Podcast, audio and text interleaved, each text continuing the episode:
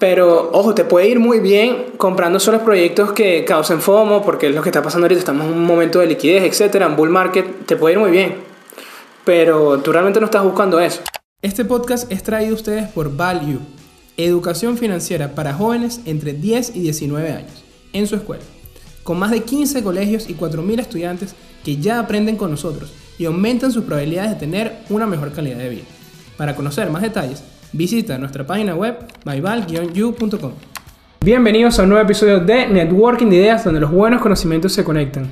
Les traemos un tema bastante, bastante caliente en estos momentos porque se está haciendo muy, muy viral. No sé qué opinas de esto, Andrés.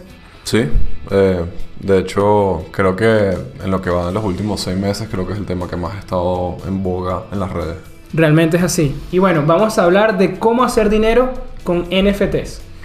Bueno, los NFTs han tenido una verdadera explosión, como tú vienes comentando, desde yo creo que mediados de 2021. Sabemos que hay algunos proyectos como CryptoPunks que iniciaron en 2017, pero realmente esa adopción y ese marketing, porque hay que admitirlo también, que, que ha bombardeado, ha, ha sido a mediados de 2021 y a finales de este año. Y bueno, ha generado una oportunidad, honestamente, a nuevas posibilidades de ingreso, ¿no? Para cualquiera, porque eso ha sido lo bueno de estas tecnologías que son bastante eh, integrales en el sentido de que permiten que todos eh, puedan eh, formar parte de ellas, ¿no? Pero es importante, dado que se están moviendo volúmenes de dinero considerables, considerar si esto es solo ruido o si realmente podemos ser rentables con invirtiendo o haciendo trading con estas tecnologías, ¿no? Y con, este, con estos activos. Entonces, bueno, antes de, de, arrancar con el tema de hoy, como siempre, nos gustaría que comenten en este, si están escuchando desde YouTube, en, nuestro, en el box de comentarios, la pregunta de la semana, si han tenido la oportunidad de comprar algún NFT y, bueno, cuál colección o cuál proyecto han comprado. Nos gustaría saberlo. Bueno, vamos a ver primero que todo qué tipos de NFTs tienes, ¿no? Para okay. ver en cuál te pudieras especializar. Eso es importante porque se habla de NFT en, eh, NFT en general, pero ya de, a la medida que han ido creciendo ya han salido ciertas categorías, ¿no? Ojo que estas categorías es personal. Esto lo hicimos entre Andrés y yo y, no es que hay una real academia que clasifica los NFTs, ¿no? Pero bueno, creo que es de mucha ayuda esta categoría que hicimos. Sí, y, también que no es algo exhaustivo, sobre todo hacia el futuro, creo que va a haber muchos más usos que los que están acá, muy probablemente, y ojalá sea así. Eh, bueno, primero tenemos aquellos que generan beneficios, ¿no? Que son ellos que te dan alguna usabilidad o recompensa si tienes uno de ellos, ¿no?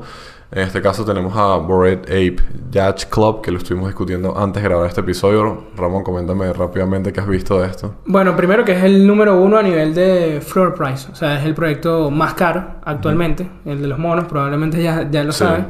Y bueno, el principal beneficio, eh, honestamente, es el tema de la comunidad privada. ¿no? Hay, hay, una comunidad que se llama The Swamp que te permite ser miembro, tienen servidores de Discord, eh, no sé qué otro porque no lo sé, no he podido comprarlo, ¿no? Es, okay. es, medio exclusivo.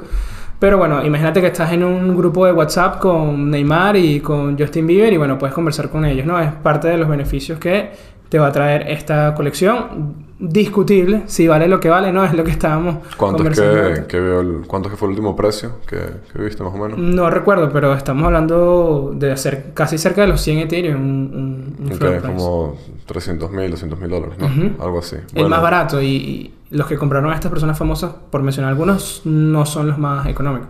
Bueno, chévere. Si tienes 200 mil dólares y quieres hablar con Justin, ya sabes dónde, dónde puedes hacerlo. Segundo, tenemos los proyectos. Eh, por ejemplo, está muy relacionado con lo que es lo más famoso, ¿no? Los Play to Earn, eh, Axie, eh, Plants vs. Undead. ¿Eso existe todavía? No, no, lo sé. Creo que no. ok. Este, y bueno, nada, básicamente son, son esos, ¿no? Son aquellos que soportan algún otro proyecto en el site, como puede ser en este caso los, los famosos Play to Earn. Creo que este es el que es uno de los más conocidos. Y por último tenemos la marca, que son aquellas colecciones que están respaldadas por una persona o una empresa. Que bueno, básicamente simplemente por tener esa reputación, vende como una parte de su arte, lo que es más parecido a lo que es el arte físico. Tal cual. Eh, en este caso, conseguimos eh, lo que yo creo que, que ya estamos viendo y que va a seguir pasando cada vez más. Es que estas celebridades, estas personas que tienen una audiencia, tienen una marca personal fuerte, además de las marcas como tal comerciales, ¿no? Que si Nike, Adidas, etcétera, pero hablamos de personas en este caso, que probablemente no tienen una habilidad eh, artística, sobre todo hablando del artista plástico como tal, o sea, no pueden pintar, no pueden hacer una escultura demasiado bien, se voltean. Y bueno, básicamente digitalmente a través de... Tal vez ni siquiera lo hacen ellos mismos, tal vez lo No, hacen no, un tercero, obviamente. un tercero. Pero venden su imagen, al final. tú Venden estás su imagen. y, y comprando tu ese NFT, bueno, en teoría tienes un activo digital que, que está relacionado con esa persona directamente. Eh, en este caso, por lo menos hay compañías importantes como es eh, Autograph. Eh, que es la de Tom Brady. Es la de Tom Brady. Ellos salieron también con DraftKings e hicieron ventas de NFT que no tenían ningún tipo de beneficio, simplemente es coleccionar, ¿no? Así como barajitas en un álbum. eh, había una colección y tú las comprabas y ya. Había de Tom Brady, había de Tiger Woods, de Jeter, etc. Y bueno, lo que hicieron fue venderlo y la gente lo compraba. Y eh, era, era eso, ¿no? Es tener como que esa colección, así como coleccionar un álbum, pero en digital, tal cual. Sí. Esta parte de la marca son, los, honestamente, son los proyectos más complicados de analizar. No tienes un roadmap normalmente. Bueno, pero eso, de eso No. vamos a hablar más adelante. Sí. Y eh, bueno, lo que comentaba, ¿no? Son, son bastante complicados y estamos viendo que el mercado ha girado mucho en el, en el tema de NFT a ese, a esto, ¿ok? En Claro. específico. De, de únicamente marca, lo cual, bueno, obviamente son, son banderas rojas. Entonces, bueno, para ir diferenciando beneficios que, que nos referimos a estos proyectos, que no necesariamente tienes que tenerlo para poder, eh, digamos, acceder a otro proyecto como puede ser un juego. Simplemente con tenerlo ya vas a tener un beneficio que va a llegar de forma, vamos a llamarlo pasivo, ¿no? Eh, y en cambio, en los proyectos vamos a verlo como un poco más activo. Es decir, tú compras el NFT y te da esa posibilidad de entrar a un juego. O de entrar, bueno, a cualquier, otra, Ujú. cualquier otro proyecto digital, ¿no? Que hasta ahora hemos llegado a la parte de Play to Earn. Pero probablemente después llegamos a participar en una película que tu, que tu muñeco pueda participar, etc. Como se me ocurre.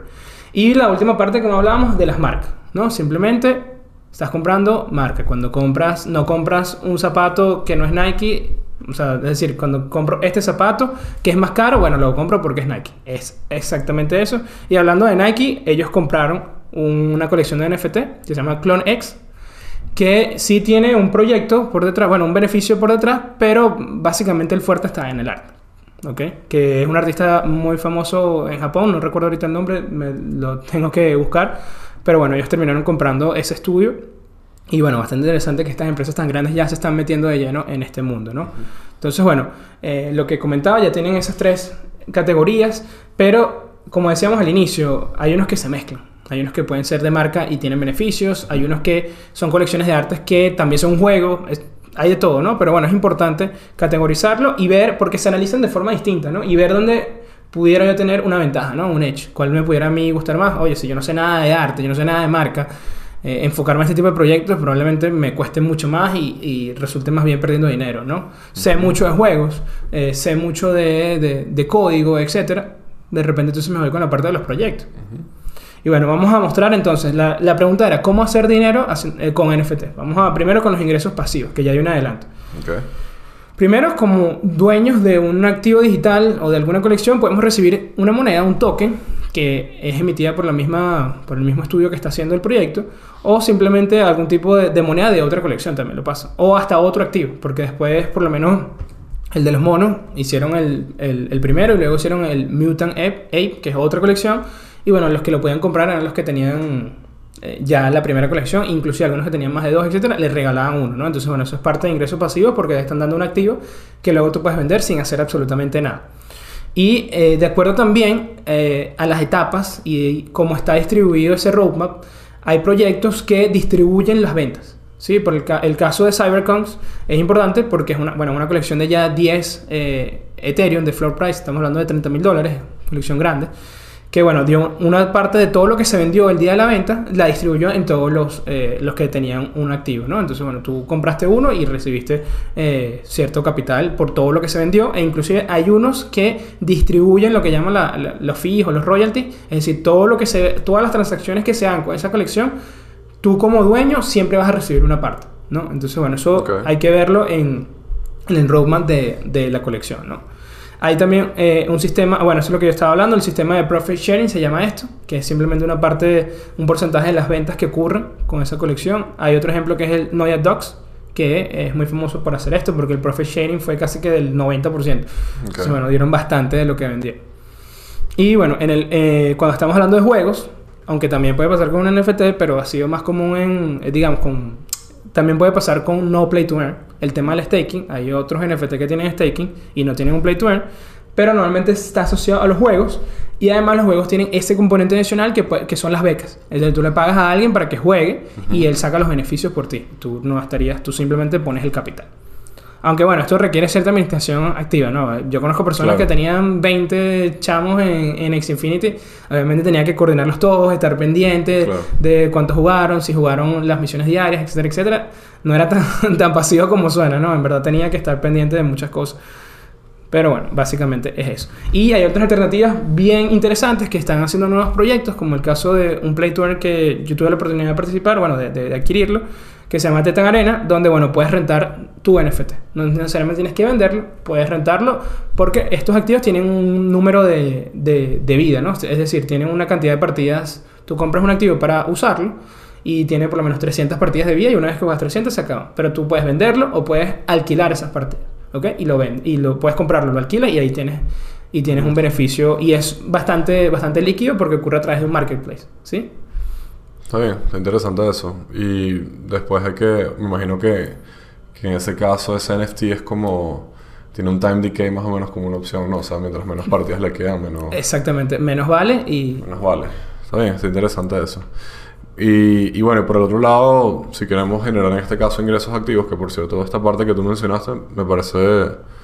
Me parece full interesante, de hecho, no conocía el tema de la repartición de las ganancias en las ventas y las transacciones, eso me parece que que le agrega bastante valor a, esa colección que estás comprando. Claro, también hay que poner aquí, eh, ojo que una cosa es lo que diga el roadmap y una cosa es lo que digan después, ¿no? Hay que tener confianza en el equipo también y no, no es porque ahí diga, no, mira, vamos a repartir todas las ventas y luego vaya, va a pasar. Pero ¿qué es el roadmap? Explica qué es el roadmap, por si acaso. Es simplemente, vamos a llamarlo el, el plan de trabajo plan de trabajo o el plan de proyectos que tiene, que tiene ese estudio, o bueno, tiene esa colección. Y es decir, mira, en la etapa 1 va a la venta, en la etapa 2 vamos a hacer esto con el dinero de la venta, en la etapa 3, realmente qué es lo que quieren alcanzar, o sea, cuál es el objetivo y cómo van a utilizar los fondos. Eso es lo que tiene que tener un buen plan de trabajo. bastante como el levantamiento de capital de una startup, en verdad.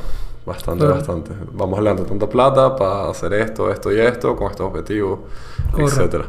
Bueno, en el caso de los ingresos activos, em, aquí realmente la, la, oportunidad está en que compres antes de que el proyecto explote, o que explote en el buen sentido, ¿no? Eh, y básicamente anticiparte e identificar qué, qué, vale la pena comprar, ¿no?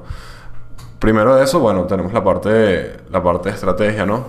Que, como ya hemos hablado también fuera de, de micrófono, ¿no? Es estar en esa venta privada, que también se llama whitelist, o esperar el primer día, más tardar, para poder hacer esa compra porque, bueno, en teoría los que, los que son buenos proyectos o los NFTs... Eh, yo o los más buscados también. Los más buscados. Yo, yo, nunca he comprado un NFT. La verdad, Ramón es el que más ha hecho esto y otros amigos que tenemos por ahí. Pero bueno, entiendo que es básicamente como un semi-IPO eh, de una acción que está caliente en el mercado, que viene caliente. Y Exactamente lo mismo. De hecho, creo que la gráfica, por lo que he visto, se parece un poco y todo. Em, y bueno, es anticiparte de eso, ¿no? Que una vez que, que, salga al mercado ya tú tengas el activo y puedas venderlo a un precio mayor. Eh, Tal cual, es un trading, realmente es sí, un trading. básicamente es como, como un trade, como dices tú, pero es, identificar esos, esos activos que, que, efectivamente lo van a lograr, ¿no? Porque tal vez como un IPO igual, de repente compras y... no, y que aquí tienes la ventaja, está bueno ese ejemplo del IPO, porque aquí en el IPO probablemente si nosotros tuviéramos la oportunidad de entrar en la venta privada, haríamos muchísimo dinero. Si eres un fondo de venture capital, probablemente. Exacto. Entonces, bueno, aquí tendremos la posibilidad de entrar en la venta privada dependiendo del proyecto, ¿no? Pero... Sí, pero, pero es igual. Fíjate que, que, eso que mencionas del IPO se parece mucho a esto también, como, como dijimos, porque tengo un amigo que... Esto es un caso real. Él no trabaja en ningún venture ni nada de eso. Él, de manera personal, cuando vino el IPO de Palantir, le ofrecieron acciones a 10 dólares, que era el precio de emisión. Y es tal cual, ¿no? Se anotó como en una, o sea, una lista, ¿no? O sea, se puso que quería comprar X acciones y la asignaron. ¡Boom! Y cuando vino el IPO salió como en 15, pues. O sea, ya ahí hizo 50%, ¿no? Bueno, ahorita las pueden conseguir en 10 también. Sí, ahorita las pueden conseguir un poquito menos, pero, pero bueno, igual, ¿no? No, no, no. Y llegó hasta 40 y todo, ¿no? De verdad que es súper oportunidad. Entonces, es más o menos lo lo mismo, ¿no? Y bueno, si te vas más atrás, los, los ventures que en la parte privada compraron que en 8 o 7 dólares. Obviamente. Sí, es algo así. Y bueno, la, la idea también, en la esto es una estrategia que nosotros estamos llevando, ¿no? Y yo le estoy de cierta forma enseñando a Andrés que está dando todavía sus primeros pasos eh, en esta área.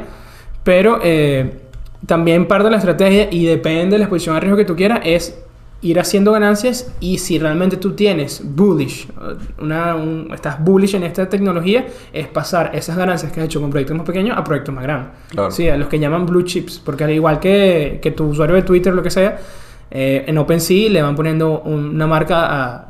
Tal cual, como el blue chip también pasa en las compañías grandes, ¿no? Las empresas más estabilizadas, etcétera. Y bueno, normalmente la idea es que eh, tener oportunidad de comprar alguno de esos proyectos, aunque bueno, sabemos lo costosos que son y lo difícil que es adquirirlos. Entonces, bueno, si de repente podemos hacer ese capital a través de ganancias y luego pasarlo a estas colecciones, podrá ser una alternativa, como digo, no para todos. Eso depende de si No, realmente... y también depende de la concentración que puedas tener en ese portafolio de NFTs y todo esto, aunque la correlación seguramente es, bueno, no sé. Sí, la correlación es, alta. es bastante alta. Eh, bueno, y ahora la pregunta es, aquí más bien creo que te voy a preguntar yo. Voy a mencionar algunas cosas, pero creo que tú puedes ir darnos algunos ejemplos de Claro. un par de ellos que tú hayas visto. ¿Cómo seleccionar el proyecto correcto, no? Como siempre hemos dicho, al igual que cuando vamos a invertir, tener nuestro checklist. Eh, Siempre. Si no han escuchado ese episodio del checklist del inversor, escuchen lo que está súper bueno. Se lo vamos a dejar aquí abajo. Em, pero bueno, básicamente, además del arte, esa parte visual que yo creo que si eres artista o eres experto en NFTs, algo así, porque esto es un tema que es demasiado reciente como para... No hay expertos, eso está muy bueno que lo digas. Porque son, somos todos nuevos, por así decirlo. Habrá gente que sabe un poco más, un poco menos, pero yo no considero que un mercado que tiene, no sé, tal vez seis meses, ocho meses, eh, que ah, viene desde antes, pero digamos que siendo mainstream, siendo Claro. conocido y habiendo plata más fuerte, tiene muy poco tiempo. De acuerdo. Este, además de ese arte, que, que es muy subjetivo, hay otras cosas que son un poco más como tangibles, creo yo, que deberías tomar en consideración a la hora de invertir en cualquier NFT. Primero de ellos es la comunidad. Creo que esto, yo no sé tanto de NFTs, pero sé bastante de comunidad porque trabajo en Value. Y la comunidad es súper importante en lo que sea que tú estás haciendo. Sea algo educativo, sea una marca de ropa, sea en este caso un NFT, porque básicamente te habla de la adopción y el interés que puede tener la gente en utilizar ese producto o ese servicio o ese NFT que, que es parte de, de- del proyecto, ¿no? Eh, segundo, la página web. Aquí te quiero preguntar más en detalle qué, qué consideras tú que es importante conseguir en una página web Bueno, de un NFT. Importante decirles que vamos a ponerle también el enlace al checklist que, que hicimos para este episodio, que ahí van a tener todas las, todos, los, todos los puntos importantes que yo reviso al momento de hacer una inversión. Entonces, bueno, ahí lo van a tener enlace del episodio. De verdad que está súper sencillo. O sea, traté de hacerlo lo más simple posible y de mayor utilidad, utilidad eh, que, que quedara simple, pero a la vez bastante práctico, ¿no? Que, que tenga uso. Entonces, bueno, eh, véanlo y también nos pueden comentar si, qué tal les pareció ese checklist, ¿no? Bueno, la página web es la carta de presentación.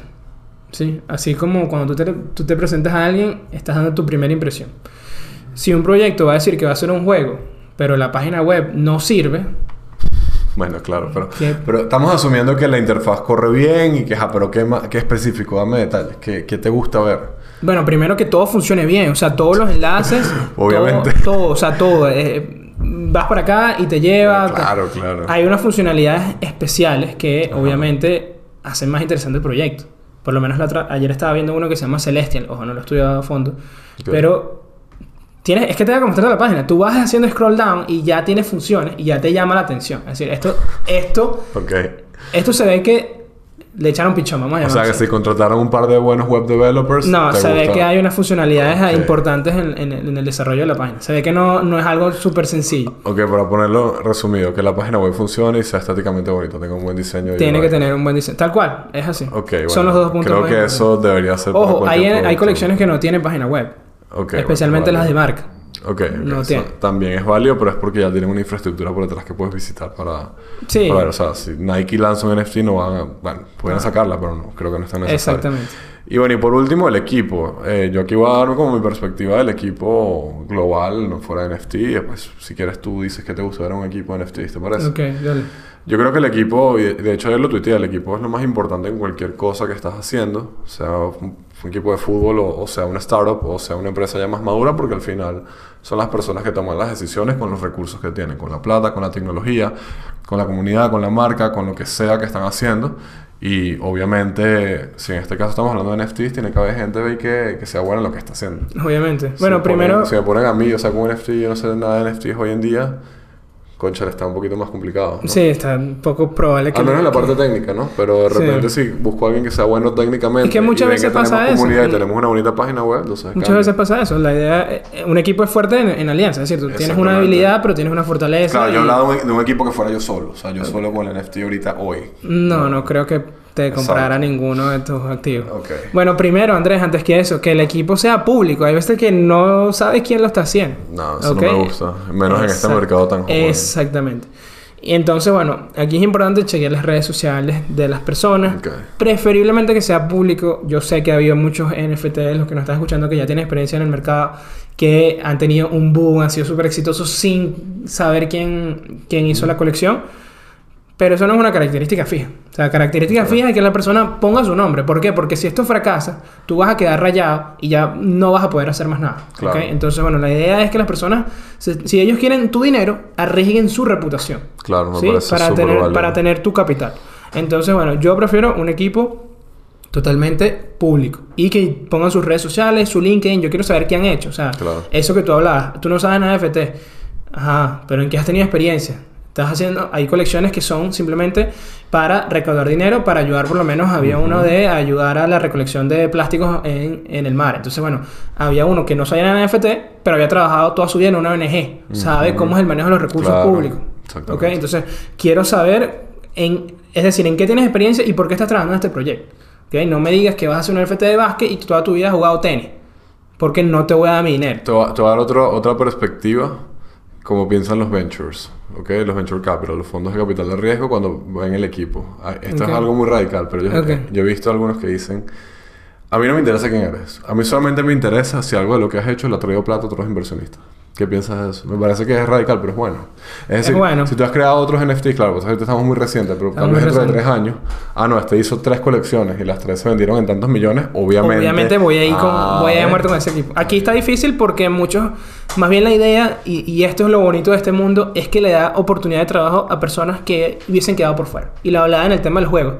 Hay mucha gente con mucho potencial que se queda fuera de un estudio porque de repente no, no estudió en una universidad famosa, eh, no hizo un posgrado y sabe programar perfectamente un juego mejor que cualquier otro, ¿no? Entonces, la posibilidad es esa. Pero bueno, yo quiero saber esa experiencia bueno, que, que has tenido. No necesariamente es un estudio grande, pero hiciste tal juego, preparaste... Bueno, el que hizo el juego este del Birdle, que lo hizo que si en un día ya lo vendió en un millón. O sea, necesito saber qué has hecho, ¿no? Y, y que está relacionado. Entonces, pero no necesariamente tienes que haber hecho una colección antes por lo que te... Bueno, porque tú- lo que estábamos hablando es relativamente nuevo. Mm, es Sí. así. Pero en unos años seguramente ese va a ser uno de los factores más Se- importantes. seguramente sí. Y bueno, ¿qué queremos con esto también? O sea, la idea es buscar proyectos, a pesar de que yo pueda comprar hoy y vender el día de mañana, que es muy válido. O sea, que tú dices, bueno, ¿para qué yo voy a hacer tanto análisis? Yo voy a vender apenas suba el precio un poquito porque yo quiero ese dinero. Pero igual vamos a tener más éxitos si nos enfocamos en proyectos que, de cierta manera, tú sabes o tienes la expectativa de que van a durar de aquí a seis meses. Sí, de aquí a seis meses todavía las personas van a estar en ese proyecto porque tiene alguna usabilidad.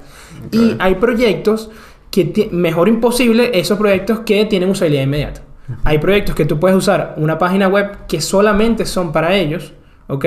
Para los, para los, cuando digo ellos son los, eh, los accionistas, vamos a ponerlo así, o simplemente los dueños. Y eh, ya una vez tú compras y ya puedes acceder a esa página, por ejemplo. Eso es usabilidad inmediata. Yo quiero cosas así. El tema que tú hablas de la colección de Oscar, no tengo todos los detalles porque de verdad no tuve la oportunidad de participar, pero entiendo que uno de los beneficios importantes era que tenías acceso a uno de esos cursos. Y es un curso valorado en 200, 300 dólares. Tú lo comprabas y te llega el link y el acceso para sus cursos. Entonces, bueno, ahí ya tienes usabilidad inmediata. Son los proyectos que... eh, porque inclusive hablamos hace poco de que no, hay que buscar esos proyectos que causan FOMO, ¿no? El llamado miedo a perdérselo. El FOMO es una herramienta. Obviamente tienes que crearla para poder vender la colección. Sí, pero fue una estrategia de marketing. ¿no? Es una estrategia.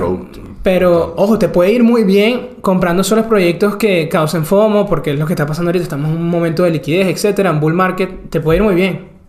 Pero tú realmente no estás buscando eso. O sea, tú realmente estás buscando. Y de los dos lados, del punto del que compra y del punto del que hace la colección. Tú eres estás buscando valor, tú eres estás buscando usabilidad. Y como te digo, si es usabilidad inmediata, mejor todavía. O sea, ¿yo por qué voy a comprar esto? Bueno, porque hoy mismo, si yo lo compro, hoy mismo ya tengo los beneficios. Hoy mismo ya puedo empezar a hacer algo. Ya puedo jugar, eh, ya puedo ver alguna página, tengo un curso, etc. Y sé que de aquí a seis meses, a pesar de que yo vaya a vender, oh, yo lo compré, bueno, porque se duplicó, se triplicó, yo quería hacerme ganancia, etcétera, tenía otros objetivos. Pero yo sé que ese proyecto todavía va a tener validez. ¿sí? Eso es lo que realmente queremos ver en línea general.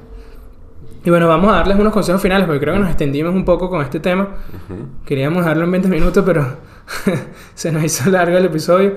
Bueno, saber que los Play to Earn, yo hablaba de 6 meses para otro tipo de colecciones, pero lastimosamente los Play to Earn tienen únicamente, bueno, únicamente lo que hemos visto, quitando Axi, que fue el primero y bueno, duró mucho más tiempo, pero los proyectos exitosos han tenido un mes y medio de vida lastimosamente. Porque, bueno, la naturaleza de los juegos es que los juegos se acaban muy rápido, la gente compra el FIFA 15 y luego quiere comprar el FIFA 16, el 15 se muere, etc.